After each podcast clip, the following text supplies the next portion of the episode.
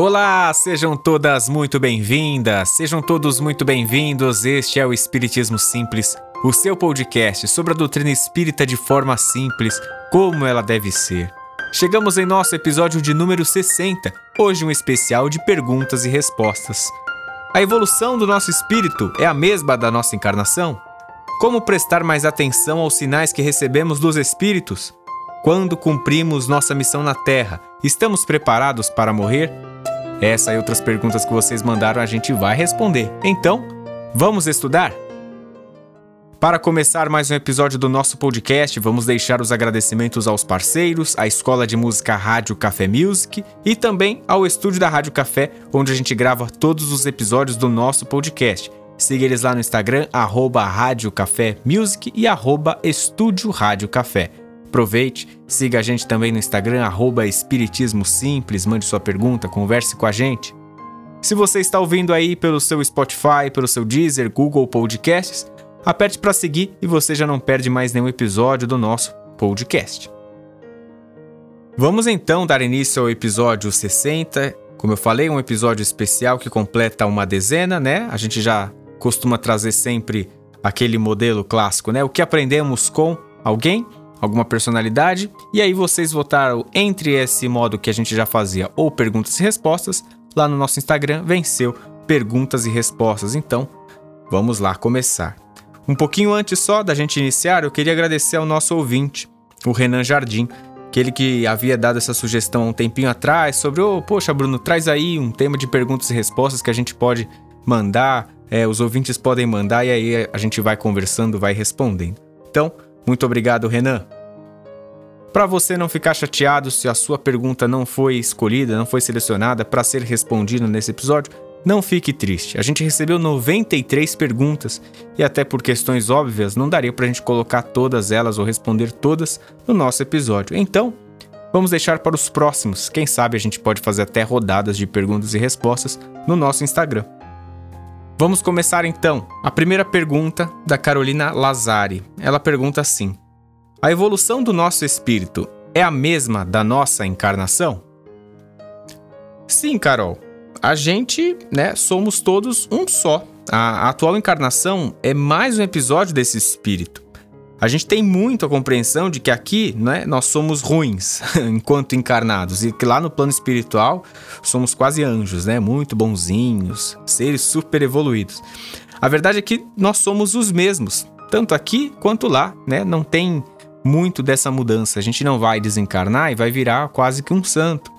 O que muda é o meio em que a gente está envolvido e como que isso, né, como esse meio nos deixa levar e, e pode alterar as nossas ações, aquilo que a gente acaba fazendo. Então, se a gente está num meio, né, como aqui no nosso planeta Terra, que é um mundo de provas e expiações que ainda está passando é, por um período de transição, né? Então a gente tem muitos erros ainda, a gente tem muitos reparos, a gente acaba ficando meio envolvido nisso. Então pode ser que a gente tenda a não ser tão bom. Agora, por exemplo, quando a gente imagina estar num ambiente de paz, de luz, é, é muito comum que a gente consiga agir daquela mesma forma. A gente não vai, por exemplo, num centro espírita, numa igreja é, ou qualquer lugar, qualquer outro templo, um lugar religioso que a gente se sente bem, que transmite uma paz e a gente fica ensandecido. Então, o meio em que a gente está, ele vai influenciar diretamente no nosso comportamento, mas mesmo assim, ainda somos um só. Segunda pergunta do Arthur, Arthur Felipe. Ele pergunta assim pra gente, até um tema parecido com o que a gente respondeu. É, todas as vezes que eu morro, a minha alma volta para quem eu era? Todas as vezes que eu reencarno, é um novo eu? E ele coloca assim, bem engraçado: Help! vamos ajudar então, Arthur, vamos ver dentro do possível que a gente consegue. Somos um só, né? Com diferentes roupagens, aquilo que a gente comentou um pouquinho aqui na, na pergunta da Carol é, cada vivência são novos capítulos de um novo eu. E a gente se confunde naturalmente porque é quase inconcebível na nossa cabeça, a gente não consegue entender direito como pode a gente se separar do nosso corpo, né? A gente fala assim, nossa, eu sou aquele corpo ali também. Não, a gente não é esse corpo que tá aqui. É só um empréstimo. O que, a, o que somos mesmo, a gente nem vê direito, mas a gente sente. Então, é muito por conta disso. Por estarmos nesse mundo, na essência da matéria, é complexo da gente compreender que esse corpo que a gente pode tocar, sentir, é o que nos auxilia, é somente um apoio, é somente quase que uma muleta para que o nosso espírito possa agir aqui dentro desse plano da matéria. Alice Teixeira, ela pergunta assim: Como prestar mais atenção aos sinais que recebemos dos espíritos? Excelente pergunta, Alice. O ponto fundamental para qualquer conexão espiritual é sempre a sintonia e a vibração da gente e também dos espíritos. Eles vão sempre se comunicar com a gente por meio da intuição ou por outros meios a partir da mediunidade, né? Se a gente tiver uma mediunidade mais expansiva, é, mais desenvolvida também, que a gente consiga perceber. Essa sintonia, ela pode ocorrer para o bem quanto para o mal. E aí eu pergunto, o que, que a gente tem vibrado? O que, que a gente tem pensado para nós e para o outro? É a partir disso que a gente se conecta, com coisas boas ou coisas ruins. O que a gente deseja para o nosso irmão, né? É outro ponto que a gente tem que se questionar.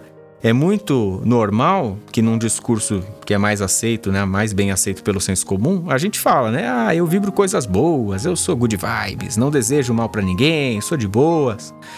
Mas aí a gente tem que ficar atento se isso é de verdade, né? Na nossa rotina, se a gente não tem sido grosseiro ou estúpido, eu sou, sou good vibes, né? Mas ah, se me irritar, eu também revido. É, coisas que acontecem. Então, esse, essas atitudes que a gente tem que colocar a mão na cabeça, vigiar, orar e vigiar, né? Jesus dizia, orar e vigiar. Então ficar atento como a gente tem se comportado. Se a gente traz as pessoas para perto da gente, se a gente afasta pessoas, se a gente fala bem das pessoas, se a gente fala mal delas pelas costas, que, que a gente vem fazendo? Esse tipo de coisa é o que a gente vibra, é aquilo que a gente emite, e a partir dessa sintonia que a gente vai estar tá conectado com os espíritos, Alice, né? Se a gente continuar com boas vibrações, elevadas vibrações, a gente vai estar próximo e sintonizado com espíritos que vão trazer essa mesma energia para a gente. É como se fosse uma estação de rádio. Você vai colocar exatamente a mesma sintonia que o espírito vai colocar. E aí há uma comunicação, há uma conversa e a gente consegue sentir isso um pouco mais próximo e de um modo mais fácil. Complementando até essa resposta, né, sobre a, a questão de sintonia, como poder conectar, eu já trouxe esse exemplo aqui algumas outras vezes, né? O Fernando Ben, que é um médico que a gente teve a oportunidade de entrevistar, ele falou sobre isso. É, que a mentora, de, a mentora espiritual dele exigia uma elevação espiritual é, para que tivesse uma comunicação, para que tivesse um contato. Ele é um médium psicográfico, né? Então ele faz psicografias. É, e a mentora exigia, de certa forma, para que tivesse a comunicação. E eu fico até pensando, né? Imagine aí você, é, qual, como é que deveria ser essa sintonia, essa conexão que Chico Xavier tinha com Emmanuel? Imagine o padrão de elevação que eles tinham que se colocar, né? Sempre é, pensando pelo bem, com o objetivo de ajudar o próximo, seja com as cartas da, de Chico, sejam com os livros ou com as ações de caridade. Então, muito interessante a gente pensar isso. Pergunta da Nayara, Nayara Bolteri. Obrigado, Nayara, também pela sua pergunta. Ela pergunta assim: se o uso de drogas lícitas, álcool e cigarro, é uma forma de suicídio. E aí a resposta, é, Nayara, que, eu, que a gente acaba tendo assim é. vem de, até de uma outra pergunta. Como é que é esse consumo, né? Há algum equilíbrio no consumo ou há um vício? É, esse descontrole ele afeta muito o nosso corpo e abrevia a longevidade da matéria. Isso não é segredo para ninguém, todo mundo sabe disso, né? Eu deixo essa pergunta no sentido de: sou eu mesmo que gosto e consumo isso? É, é por realmente é vontade minha? Ou será que às vezes alguém deixou me levar para consumir isso, para ter essa prática hoje em dia? Quanto mais a gente estiver próximo de práticas saudáveis, melhor. Tudo bem, isso também aqui é mais do mesmo. Só que é o que eu quero trazer também são outros temas que a gente tem que estar pensando sobre o que é uma prática saudável. Uh, eu gosto de trazer o aspecto da alimentação. Isso vale até muito para mim. Eu sou uma pessoa que não bebe, não fuma, mas eu não cuido tão bem da minha alimentação. Será que também não seria uma forma de um pré-suicídio? Ou melhor, de um suicídio involuntário? Vamos para a pergunta seguinte, do Marcos Guima. Ele pergunta assim: O Espiritismo sempre foi muito analógico. Como acompanhar a era digital? Boa pergunta, Marcos, para a gente até refletir um pouquinho sobre isso. Mas, Marcos, o essencial do Espiritismo e de outras religiões são os valores, né? É a moral, é o conceito. Essa essência, ela não é mais analógica ou menos digital ou coisa nesse sentido.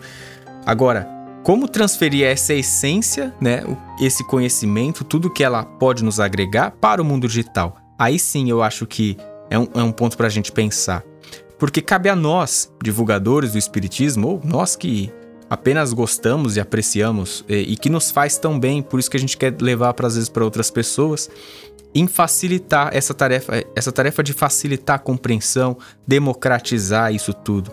Então, por aqui, né, num podcast, pelo Instagram, a gente tem um caminho disso, né? De como pode chegar essa essência no mundo digital, não só no analógico, então, com as palestras nos centros espíritas. A pandemia mostrou muito disso. E acredito que até as gerações futuras elas vão ficar mais atentas para isso. Um importante ponto da gente sempre trazer e lembrar é que a gente não pode fazer o tal do proselitismo, né? O que, que seria isso? Então, tentar converter pessoas, tentar falar, não, vem pro espiritismo, minha filha, que isso aqui que é bom. A gente não tem que fazer isso. Nós indicamos caminhos, mas a gente não puxa ninguém para caminhar com a gente. Outra pergunta, Blenda Pessoa. Ela pergunta aqui pra gente, obrigado Blenda, qual a visão espírita sobre o batizado? E a gente até teve algum outro pedido né, no nosso direct perguntando sobre a quaresma. E é muito comum também falar sobre casamento, outras situações. Sobre o batizado, casamento, é, isso é bom a gente lembrar, são, uh, são sacramentos da Igreja Católica e, sobretudo, a Igreja Católica ela está muito conectada com o que nós somos, né? Com o que é o brasileiro especificamente. A gente já não consegue desassociar exatamente o que, quais são os comportamentos nossos e quais desses valores da religião, da Igreja Católica, sobretudo, que é muito forte no nosso Brasil, e ainda bem, porque ela tem um papel fundamental para a gente, o quanto disso está enraizado dentro de nós. Então a gente já nem às vezes consegue compreender, conceber é, que o casamento, que uh, o batizado, ele não tem uma obrigação na nossa vida, mas por ser natural, por ser cultural especificamente, melhor dizendo, é, é muito comum que a gente pense: mas e se eu não casar? Mas e se eu não batizar meu filho? E se ele não fizer a catequese? Então, é, a gente pode até pensar, estaria muito errado. Não necessariamente, né? São caminhos que a Igreja Católica oferece que tem um papel relevante, assim como já teve em todos esses anos. Isso quer dizer então que o Espiritismo está certo por não ter esses sacramentos e a Igreja Católica ou qualquer outra religião que acabe utilizando de rituais estaria então mais certa? Não, isso não tem nada a ver uma coisa com a outra. Quando a gente até falou no episódio sobre religiões, religiões são diferentes caminhos da gente encontrar um bem comum dentro de nós. Pergunta da Juliana Ritter. Ela fala, não é nenhuma pergunta, né? Ela é uma solicitação. Ela diz assim: Fale sobre a fome no mundo. E aqui um comentário que, para mim, a fome no mundo é uma das maiores, se não a maior prova do nosso egoísmo, né? De como somos muito egoístas. Os estudos mostram que existe comida suficiente para alimentar toda a população do mundo. Outros estudos também mostram que a gente desperdiça aproximadamente um terço daquilo que a gente come quase todos os dias. Como que a gente consegue compreender e lidar ou até fazendo uma brincadeira, como a gente engole essa matemática. Quais são os interesses disso, de uma parte da população não ter acesso ao alimento? E a gente vem vendo, vem acompanhando isso com muito mais frequência, né? Agora, nesse período de pandemia. E aí vem, né, um pouquinho do nosso egoísmo. O que, que a gente pode fazer? O que, que a gente tem feito para amenizar um pouco disso?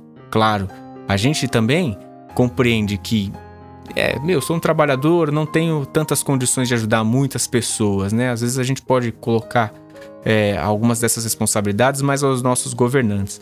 Mas se a gente também puder fazer um pouquinho por dia, ajudar cada um que nos pede, também não vai nos custar muito e já ajuda um pouco.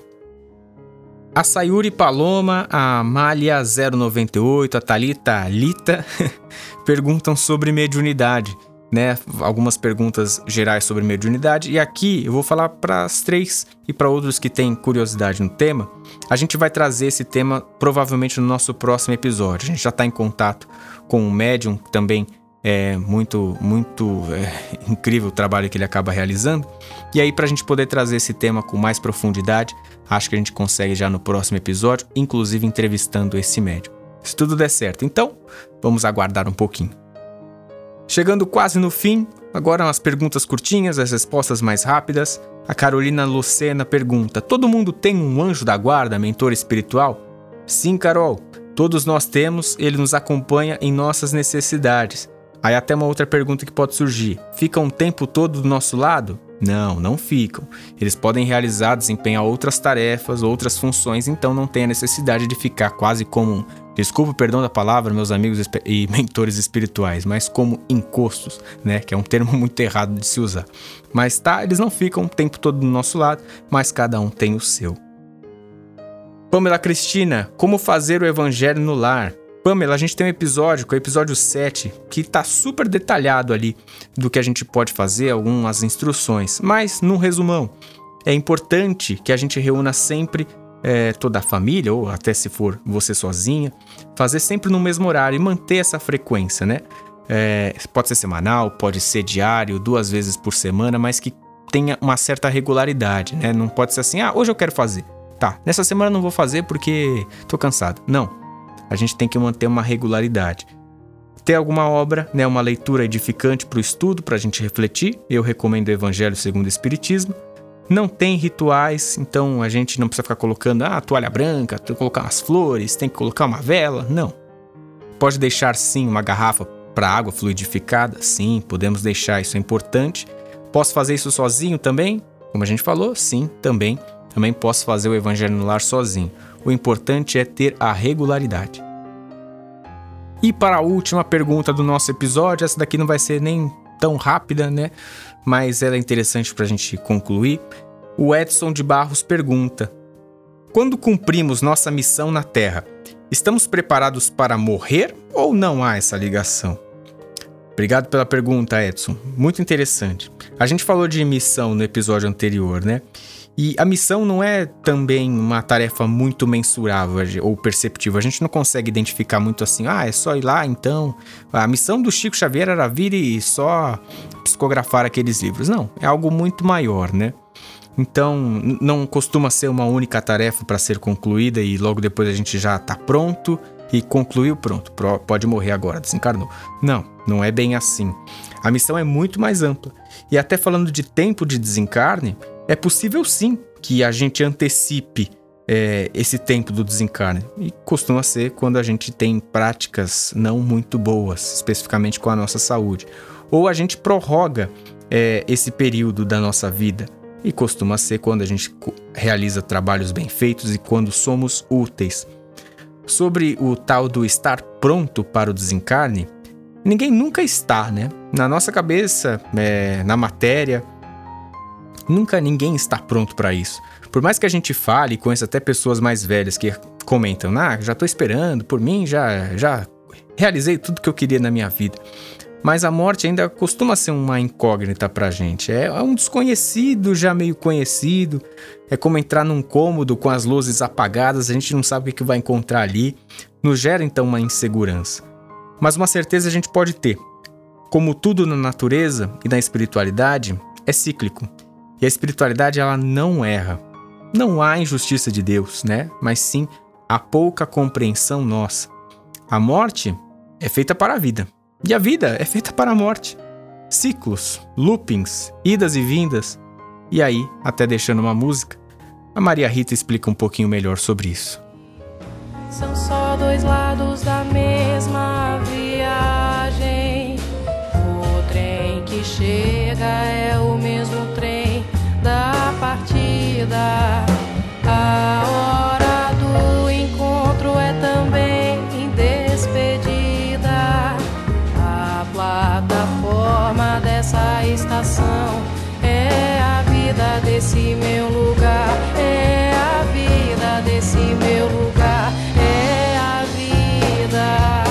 Maria Rita sempre brilhante. Essa música é incrível. A gente recebeu de recomendação nessa semana no nosso Instagram sobre músicas e ela é maravilhosa.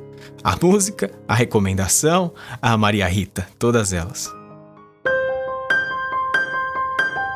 Muito obrigado pela sua companhia. Assim encerramos mais um episódio do nosso podcast. Espero que vocês tenham gostado dessa rodada de perguntas e respostas, que a gente possa então tentar trazer mais vezes, que não precisa ser necessariamente um episódio, mas talvez estar lá no nosso Instagram.